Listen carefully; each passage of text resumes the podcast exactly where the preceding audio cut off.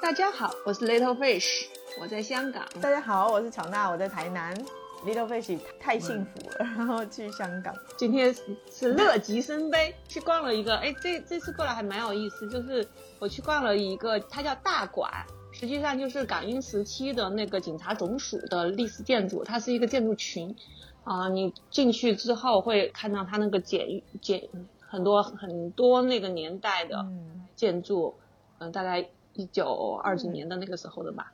然后，嗯，然后它有一个检阅广场，然后再往里面走就就是以它的监狱，它全部现在已经改造的，改造出来之后，然后可以开放参观，还有那些法审判庭啊之类的。后面是那个，嗯，他们赛马会新建了两座比较现代的 museum，叫什么艺术馆。然后这次我去的时候，刚好遇到他们是那个青年，呃，香港青年。协会办的一个关注精神健康的一个展，然后里面就分为好几个部分，其中有关于孤独的主题展，还有失眠的主题展，无聊的主题展，嗯，可以看到当代青年的精神状况。嗯，还有一个开放空间是，嗯，我过过去的时候听到有人在弹吉他唱歌嘛，实际上他就是那种。呃，是一起去听一些可能是有一些疾病的，特别是心理疾病的一些呃表演者，在实际上他们在表演，策划呀各方面都还挺好，就是所有的那些工作人员啊，基本上都是那种可能是大学生吧，就是小青年那样子的。我觉得就就这种这种空间交流就特别好嘛。我前阵子去北京的七九八。那它也有一些策展，但是基本上还是就是艺术类的，像这种关于就是那种青少年精神状况的这种展就比较少，或者关注这种呃弱势群体的那种展，特别是那个嗯，可能是大学生可以联合这种呃历史建筑，然后结合的一个主题，我觉得这个就比较好，因为嗯，我过去有看到很多人因为这个历史建筑要去参观这个历史建筑嘛。然后就可以知道有这么一个展，然后就可以进去参观，不太像说你你在一个比较比较专门的一个地方去策展，然后那些只有可能就是那种哎特别喜欢逛那个 museum 或者就是专注于艺术的人才会接触到，像他这种就比较对那个大大众开放嘛，因为本身那个历史建筑就是免费的，然后他参观起来也。空间足够大，你可以逛上一个多小时，然后你就可以跟着空间，然后它它的展也是分布在每个馆里面。其实那个建筑本身是很有就很有意思，特别是它那个监狱，真的是把它开放了，你可以走到那个监狱的格子里面，然后它还在就做上那种投影嘛，然后体现他们的监狱生活。然后那个审判庭也是在那投影，就是那那个年代的一次一次审判。对底层劳动人民很不很不公平的那种嘛，然后在这那个时候正好在那看那个审判的时候，然后一群小学生也过去，然后啊组织的很好，安安静静坐在那儿一起看。然后本来本来下午想去他那个呃尖沙咀那边有一个当代那个美术馆。结果中午吃东西不小心吃到食物过敏，整个一下午就很惨的，然后躺在 躺在酒店，然后等到好了之后呢，就到酒店附近，就是湾仔附近那个嗯比较 local 的一个店。其实其实因为在在港岛这边，呃沿海沿海镇嘛，维多利亚港这边就嗯就是有中环，中环那边就比较嗯就是刚刚说的那个。大馆就是在中环中环那边，然后它就会建筑啊那种呃各种店啊就比较偏高端一点，嗯品牌都是那种奢侈品啊，嗯古奇之类的。然后湾仔这边就比较 local，就比较像我们以前看到 TVB 电视里面的那种啊，它那种店都是比较传统的老店啊，那种小特别小小的店面那样，人超级多。然后我犯了一个巨大的错误，就是去吃完饭之后才知道人家只收现金。但是我们已经完全习惯没有现金了，然后我就试图去教会店家用微信。哎，其实我我我其实很想问你，就是你没有带现金，然后就没有办法嘛，因为你自己一个人，然后在那里，他们有表现出什么态度不好吗？就是因为其实我知道，我每次去香港的时候，我就觉得那种香港的小店，其实，嗯，他不是说歧视大陆人，他就是他其实对客人，对他对谁都态度很差。我刚进去的时候还没有意识到我没有钱这个事情的时候啊，我就说，他就问我几个人嘛，我就一个人嘛，然后他就说，他就把我。他就指了一下，让我去坐那个一个人的位置。你知道那个一个人的位置就靠近他那个厨房的走道，很小的一个地方。就是他外面，其实他外面就那种两个人，所谓两个人的位置，也就是我们大陆这边单人座、单人桌，然后但是能放桌两个椅子，上下两就对着的椅子而已。对他非要 他那都舍不得给我坐，就一定要让我到最里面那个角落里面，只有放得下一个椅子的地方，然后让我去坐。去我就坐好之后嘛，反正他也不会走到你面前来给你点点餐，然后你就走过去就说啊，就是我要吃什么，他让你坐，你也不知道他到底是记下了没还是没记下，但是人家不会跟你多说一句话。然后我就坐在那儿，我就很不确定他他是什么意思，是是还要来再让我坐下来再点呢，还是说他他怎么回事呢？但实际上他非常高效的，一会儿就就就上来了。大概都知道。最后最后我去发现没有，我没有，我说我没有现金的时候，他们其实也没有说就是说态度特别不好，因为我就还是我刚刚进去的时候的那种那种脸色。然后但是呢，他们就说哦，我们确实是不收现金的。呃不，我们是只收现金的，我们不不能刷卡。然后我就说，那我有什么办法可以解决呢？我我有我有信用卡，然后我有我有微信，我有支付宝。后来他就说，想跟我说你到外面去换一下，但他们的普通话又不太好，嗯，他可能说只能表达说你到外面去换一下。然后我就问，我就要问，到底到外面的哪个地方要怎么换一下，是吧？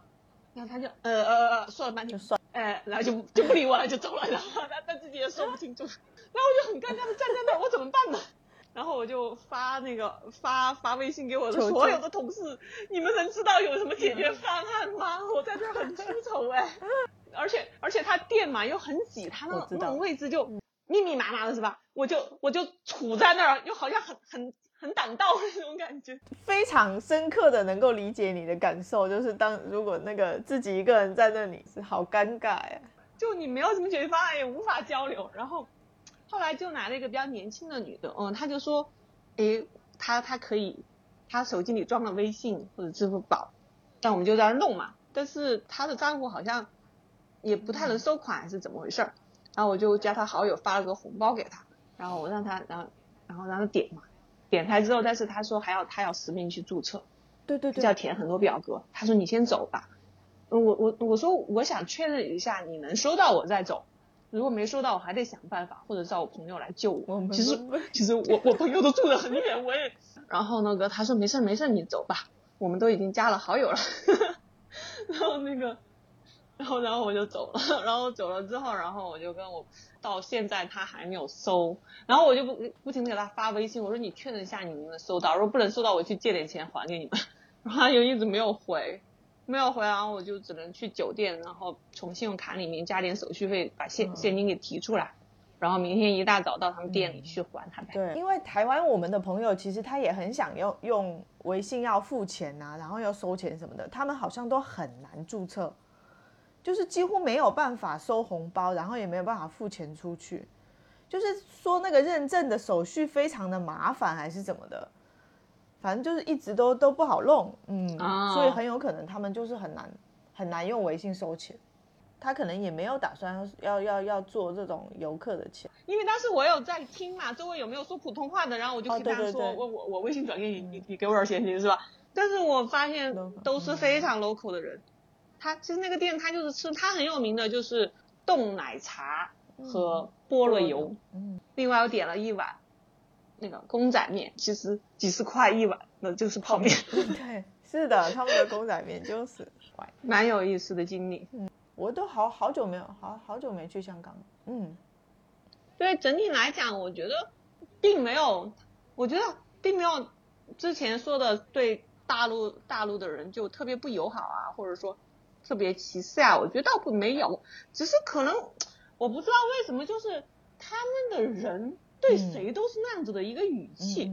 我觉得它分为两种，就如果你是酒店的话，因为他们同经过专业的培训，就服务就特别好，就比比大陆的那个酒店的服务真的是从职业度上来讲要高很多。但是像这种这种店，这种店就他可能就专注于做他东西的味道吧。上周我跟我老公就是去了一家台南一个香港人开的店。不管那家店，我们坐下来之后，我们就发现说，这家店不管从装潢，然后连 style，就是整个对待顾客的方式都是一模一样，跟香港一模一样。我们就想，我们就就在那里笑嘛，就内心就就觉得很搞笑。你你这样一家店，竟然能够在台南这样子的地方活下来，其实他们生意很好的，大家都觉得他们的东西很好吃，就是很地道的那种香港味，因为就是香港人开的嘛。但是那个对待客人的那种态度啊，说话的方式啊，然后给你上菜的那个，有些时候就是走过来的，啪就给你放在这里，然后就走了那种。对，你点完菜你也不，他也面无表情的。对，他你感觉他要拿出一个本来记，但是你又看不用不用写字。对对对，是。很奇怪的就是你点菜的时候，他会拿一个本，拿个笔，然后你说的时候，他貌似要写字，但是最后面什么都没写。真的很很有那个香港 style 是。很很有特色的感觉，也挺有意思。我觉得那个湾仔那块儿还是就是逛起来还是觉得挺 local 的，因为有一一溜那种嗯小小小的那种可以吃东西的店面。是，我们其实也每次去香港也也喜欢住在那边。对，这边会比较方便，因为你不不行就可以到维多利亚对对对。然后你也不行也可以去这些小店，然后对。不过就是确实是我这次到香港，发现大陆的游客并不是很多哎。其实我我觉得就是之前的事情，其实很有影响的。几乎就是我上一次去香港，我看大概几年前呢，二零一九，靠近发生那件事情之前，我还有好像一个月前，我们全家都还有去香港。我们那个时候之前其实很爱去香港的，就是因为那一次之后，我们就后来就再没有去了，就是因为。感受到一些就是特别不好的经历，就比如说我在酒店，我我我就是晚上的时候，我就自己一个人下去到那个 Seven Eleven 去买买一个什么东西来着，哦，店员的那个态度真的是从来没有见过态度那么差的人。然后第二天的时候，我们去就是一家比较快餐一点的香港香港餐的那种连锁店，叫什么来着？真的很明显哦，我们去点餐嘛，就是因为大家都排队啊，很长的队，然后去点餐的时候，那个服务员，因为我们讲普通话，那个服务员点餐的时候脸非就是脸色非常的难看，难看到他的那种难看，不是那种香港那种 local 的那种店的那种面无表情的那一种，嗯嗯，他就是一脸很嫌弃的那种样子。点完餐之后嘛，我们就要付钱呐，然后我老公就拿信用卡给他，就是我们刷信用卡。然后信用卡一刷上去之后，他的那个信用卡的那个机器上就会显示说你要刷港币还是要刷台币。的时候，他就发现说前面的这些人是台湾人，突然那个脸色就变了，你知道吗？然后，然后我跟我老公就觉得说，怎么人可以这样呢？一一百八十度的大转弯，那个脸上的那个表情哦，就是完全就是整个就好像变了一个人。就是自从那一次我们去香港之后，我们后来就觉得说，就是小朋友也还小，就是这样带着他去香港，然后就是这种体验的时候，后来我们就比较少，就很少去。后来又刚好又碰到那个香港又比较乱，我们就后来就真的没再去。我是觉得是偶发事件呐，但是就是的确还是会有这样的事情发生。对，我觉得我这次过来的体验还是很不一样的。嗯，就是。呃，我就是今天我也后来也是去那个屈臣屈臣氏帮我同同事买那个叶酸嘛，我觉得我买的比较多嘛，他他也是很耐心的帮我找啊那些结算的时候，因为我讲普通话的嘛，他就问我有没有积分卡，然后我说我没有，你直接结吧，然后他还要他还要补充下大陆的积分卡也是可以通用的，你有没有大陆的积分卡？然后我说我也没有，那我就觉得。真的是完全就是还还挺替你考虑的那种 啊！台湾这边的其实服务业也都是，就是他还会跟你讲说你要怎么样会比较便宜，然后他会跟你讲优惠是怎么样，你要怎么样怎么样才会才会更划算。他们的店员有些时候都会帮你帮你处理这些东西。对，所以我觉得现在来香港还是 挺好的。嗯，就是像酒店也是嘛，他进去之后我也不知道他如何判断，反正他就直接跟我说的是普通话。对我一到那个前台，他就用普通话跟我说，请出示身份证和信用卡。我觉得日本人应该是一看就看得出来是，就看出来韩国人我们气质是不一样的。对对对，韩国人也是，就是那个气质都会不不不一样的。可能可能他们这种做服务业做久了，应该是一看就大概知道是哪里人。就现在过来是比较比较比较热，比较潮，真的是中午要是在街上稍微走一走，哇，那难那个难受要命啊！所以我就跟你说，暑假的时候千万不要来台湾，真的是太热了，你根本就不想出门，你根本就不想要走到街上，特别是在台南 这种地方哦，你走，你只要走出家门之后，外面所有的地方几乎都没有空调，除非你要走到百货公司去，因为它没有什么地铁啊。没有什么公共交通工具，他们都是自己骑摩托车、自己开车的，所以你走出去就几乎就是在外面狂晒，不然就是吹那个空调外机风，是呃，只要是有空调的地方，就空调就开的特别冷。对，就比如说你你在你在中环街上走，然后每经过一个有，对对对，有那种电电梯的地方，就会有一股很冷的冷气吹过来。是哦，台南是没有这种机会的，完全没有这种机会。台南特别有名的店。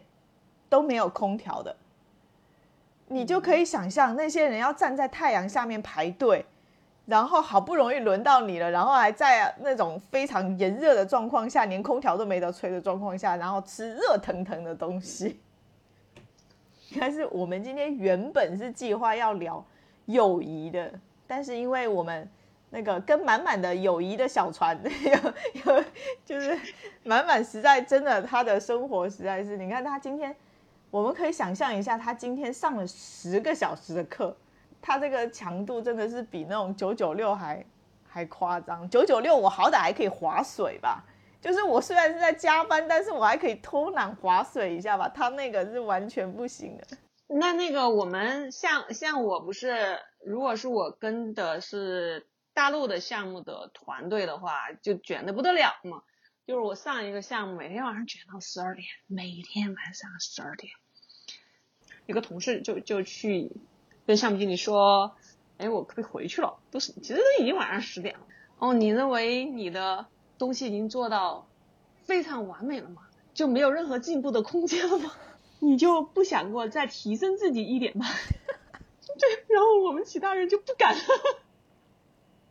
对啊，这个好可怕呀！哦，但是这样谁还敢那个啊？他。本身自己比较焦虑嘛，那但是你知道吗？我现在不是跟香港的团队吗？嗯，就他们整个就会比较有松弛感。嗯，哦，就就你要你要做完你就回去呗。嗯，对呀，都是结果导向型的。就香港的这个消费水平，因为我们的工资是差不多的嘛，就不管你是 base 在在哪个城市，我们的收入是几乎全球统一的。嗯，哦，北京、上海看起来还稍微。有点竞争力吧，嗯，但是我觉得跟香港的物价比起来，真的没啥竞争力。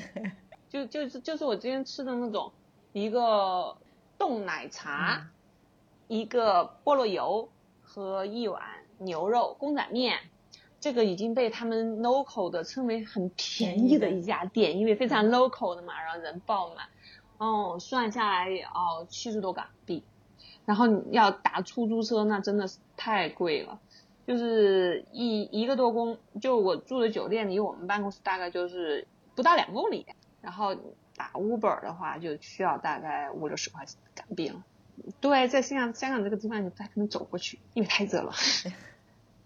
对，跟跟台南一样哦，台南人只要出门二十米都要骑摩托车，都是要骑车的，不行走路。你就是从这条路的这里走到下一个十字路口，然后他们就觉得哦，好远哦，我们骑摩托车吧，我们骑车吧，我们开车吧。你像我们，其实，在大陆你走个一公里，这些距离其实是很正常的，对吧？对呀，我们我们走到地铁都得要一公里。对呀，他们八百米我们都认为是在步行，八百米八百米的房子我们已经叫地铁房了。对，是的，他们是完全不能接受的。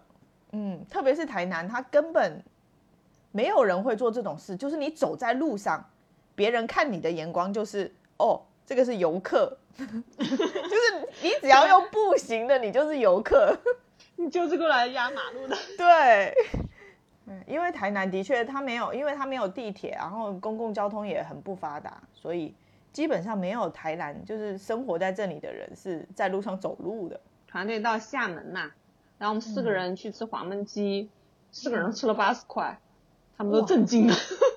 太便宜了是吧？哦，太便宜了哇！这么丰盛的黄焖鸡，那么多鸡，想想到一碗泡面都要好几十块的。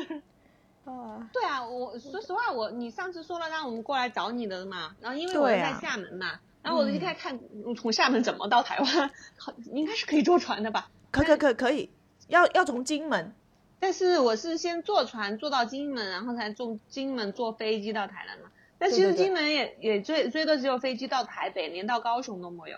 然后我得先坐到台北坐飞机，然后再坐那个火车到台南吗。但我知道有一种方案是走走走那个平潭是可以，平潭是可以到台南还是可以到高雄的？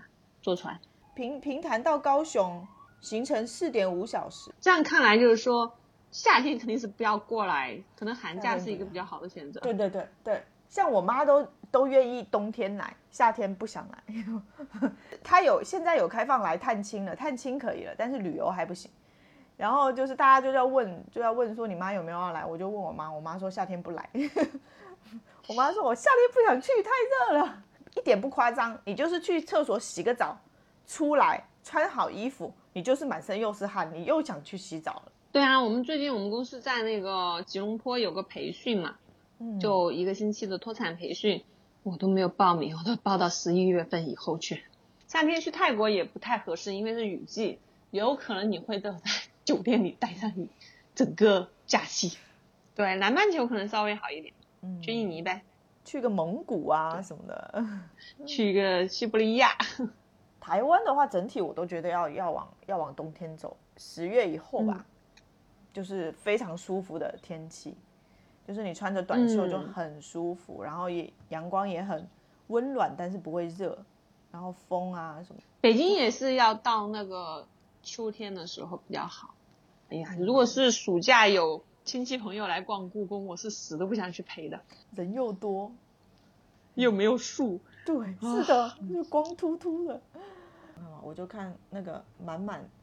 发来的那个友谊衰退如何成为一种现代病？然后他的第一句话就是：“你是否记得上一次和自己亲密的朋友互诉衷肠是在什么时候？”那这个我们不是问题啊，我们每周一束。你刚刚就是在一直在那里我们在聊天嘛，然后我就突然看到这句话，我就在想说，因为他这篇文章里面他其实就有讲说。他们他其实是英国的那个调查公司去调查嘛，就说有八分之一的英国人表示他只有一个朋友，然后有百分之七的人声称自己完全没有朋友。其实如果我们摆脱我们其实是在高中的时候就认识，然后就就生完全是生活在一起的那种状态，我们想想说，其实从我从工作之后，是真的没有办法交到朋友的。就是你要说那种很交心的，就是什么都可以聊的，像我们这一种，其实是真的就是没有。对，工作中最多就是你有个搭子，对，饭搭子呀之类的。对，就是你可以聊一些那种很轻飘飘的东西啊，或者是呃，就是闲聊吧。就是你没有办法聊到比较深的地方去，或者是个人的，比如说内心的啊、家庭的啊，就是各种。比较隐秘性的关于个人的这些东西，其实是没有办法的。其实我觉得，如果你一旦你没有办法聊到这些很深入的东西的话，其实那个也不算朋友吧。前司的时候，因为我是国企嘛，就是同事基本上就那种认为就是可以过一辈子的，对。然后那个同事家呢，老公啊之类是干什么，大家互相都知道，孩子多大也都知道，因为天天在一块儿。那时候我有两。个饭搭子吧，然后就是就是，其实大家也会聊，比如说跟婆婆关系不好啦，然后就回来吐槽吐槽呀什么之类的。但我觉得就是像同事就比较这个关系就比较比较奇怪，就是如果你可以聊这一些事情嘛，不能肯定就是因为你们之间可能会有利益冲突。嗯嗯，一旦真的是因为利益冲突，两个人出现了一些不必要的矛盾，那你之前谈话的安全性就会受到威胁。是是是，现在公司不是就就完全不同，是它的项目制嘛？就一个项目过后，可能有些人你真的是一辈子不会再见了。那然后，但是我们我现在因为过来也两年多了嘛，就是现在现在这个团队基本上我们就是比较合得来，因为大家在经历各种团队磨合之后，最终你会有几个人真的合得来，就就比较长期的固定在一块儿。然后就我们关系还是很好的，但是就在这这这种动态的公司，就是平均司令只有十八个月的公司，嗯，你就真的很难说连连自己的家里情况可能都不不太会跟跟那个同事说。虽然你你们今我们我们我们是项目组，天天出差都在一块儿，白天在一块儿，晚上在一块儿，但是除了工作，其实也很难去说一些。诶，个人方面的事儿，喝了喝了酒之后会说两一句两句，也不会太深入。我觉得，我就觉得从这个角度上看的话，其实我觉得现在的小朋友，就是我对我儿子的他们的期待，我就觉得说，最好是在他读书的时候就能够有，就是像我们这样的朋友，然后延续下来。因为我觉得走到他们的那个那个年代之后，搞不好我觉得可能人真的是。完全是很孤独的个体了，因为又是手机嘛。你看那个 Apple 又出了那个那个 VR 的眼镜啊，以后的人就感觉好像真的会生活在那种完全虚拟的世界里面了。那种完全没有利益冲突的这个年纪里面，能够找到那种真的很知心的朋友，能够走一辈子的这种朋友，真的好是非常珍贵的事情。最主要就是因为你在工作之后。首先，你在同事成为朋友就有将之前我说到那个问题嘛，就因为你们工作的将来的关系的不可预测性。嗯，那其实其实你理想的朋友应该是跟你的工作没有太大的连接的人。那你在你在工作中工作了之后，能找到跟你工作中没有连接，但是大家还能敞开心扉的人，你这种场合和场景就 很难想象是。是是什么情况？是是是，我们三个这样真的是非常的难得的，而且像我们这种，我们高中的时候就是在一起住了三年，就是吃喝拉撒就全部都在一起，就是就是这种感情，其实真的也不是说那种普通的高中同学，就是有办法建立起来的那种那种感情，对啊？因为我们每个人也是工作也好，生活也好，起起落落。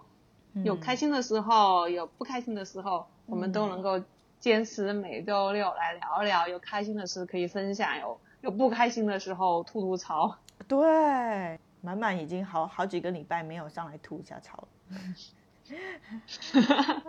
他已经没有时间吐槽。对啊，马上那个考试完了，到了暑假他会更忙。其实就会发现说，虽然我们大家在号召，就是好像整个社会在号召说。觉得好像英文的重要性越来越不重要了，就是在小朋友的学习体系里面。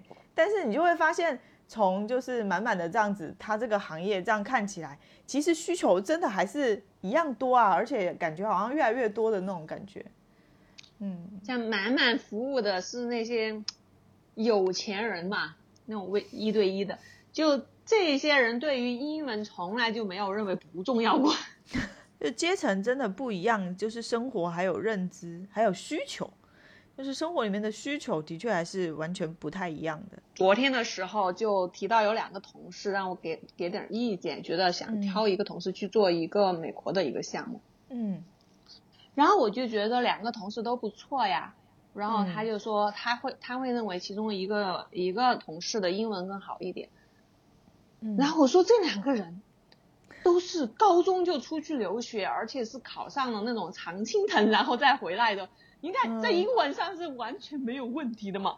嗯，这都能还能比较说这样的两个人，比较谁的英文更好一点？对啊，然后他说我从他们说话的口音能够判断出来，其中一个人的英语发音会更地道一点。发音需要那么地道吗？这种他们两个的表达已经完全没有问题了，还需要找一个更地道的人吗？要的，到了社会和工作中就是这么残酷，这么一个机会，可能就是因为你的口音稍微比另一个不一样，因为在在你两个人都很优秀的情况下，嗯。真的是你就就是那种卷到你极致的那种卷。就是好像我们有些时候学英文都觉得说，啊，你你你的口音好不好，其实没没差，只要你能够交流就好了。啊。结果发现，哎，真正的在实际生活中，你在工作的场合，你就是会因为这个，就是可能就真的失去了一个机会，啊，对啊，因为像我之前在国企，我是做海外市场嘛，嗯，那就我这种英文水平出去已经可以说完全胜任工作需求了，没有人会在乎我的口音，因为只要我能够用英文把合同给谈下来，那些哦。法律术语那些只要能说出来，别人能听懂，就觉得嗯。你已经非常厉害了。嗯。就是你的内容是最重要的了，嗯。你的口音只是说你能够让别人能听得懂就行了。嗯，没想到现在要卷到这种程度，然后，然后在在我们老板说完之后，我我第一想法说，哦，我要回去再把英语学一遍。就就他们这种样的人，最后都因为英文英语不好，没没有机会上这样子一个项目，那我简直了就。嗯，你不用拼英文，你是拼拼专业的，拼实力的。那个，你知道我老板说说什么？就是我们开完会之后，他说他他会建议我们开完会之后再单开一场普通话，为我单开一场普通话的会议。我当时觉得，所以他们开会都是讲英文嘛，对不对？其实我上的我上的项目也是团队很复合的，有印度的，有新加坡的，哦然后他们香港，那么就我一个人大陆的。可能他们那个英文，就我们肯定得是用英文做来那个进行开会的嘛。嗯对，然后他们就因为都是母语级别的嘛，嗯。然后说的说的就会比较多，你知道印度人也喜欢说，嗯。然后说的比较多，然后互相之间在开一些玩笑之类的，嗯嗯嗯，就就没见我怎么出声，可能真的需要我要讲我的内容的时候，我会说几句，嗯。然后说的也不会像他们那么母语化的那么流利嘛，嘛但是内容还是能表达清楚的嘛。嗯然后他们就会认为我是不是没有听懂，他们他们在说什么？为什么我不我没有那么非常那个？因为平时如果用中文跟我说，我是一个话非常多的人嘛，哦然后为什么我就一下变得那么沉默？所以说领导就非常 参与感非常贴心的说，都非常贴心的说，哎，再给我开一场普通话的。然后，然后我赶紧跟领导说，我说我是听得懂的，只是我的那个说话没有你们那么母语，所以我说的比较少。这个社会不需要吗？你甚至都不是说你能够应付就行，你得 到流利级别的，还有没有口音的口音的。还好我们已经年纪越来越大了，就是慢慢的要退出这个这个这种。还好我是凭凭我的知识储备 在立足的，真的是。是啊，好吧，今天先到这里。哦，好尴尬的一次香港之行。嗯，好的，所以提醒大家到香港还是要带现金的哟。拜拜。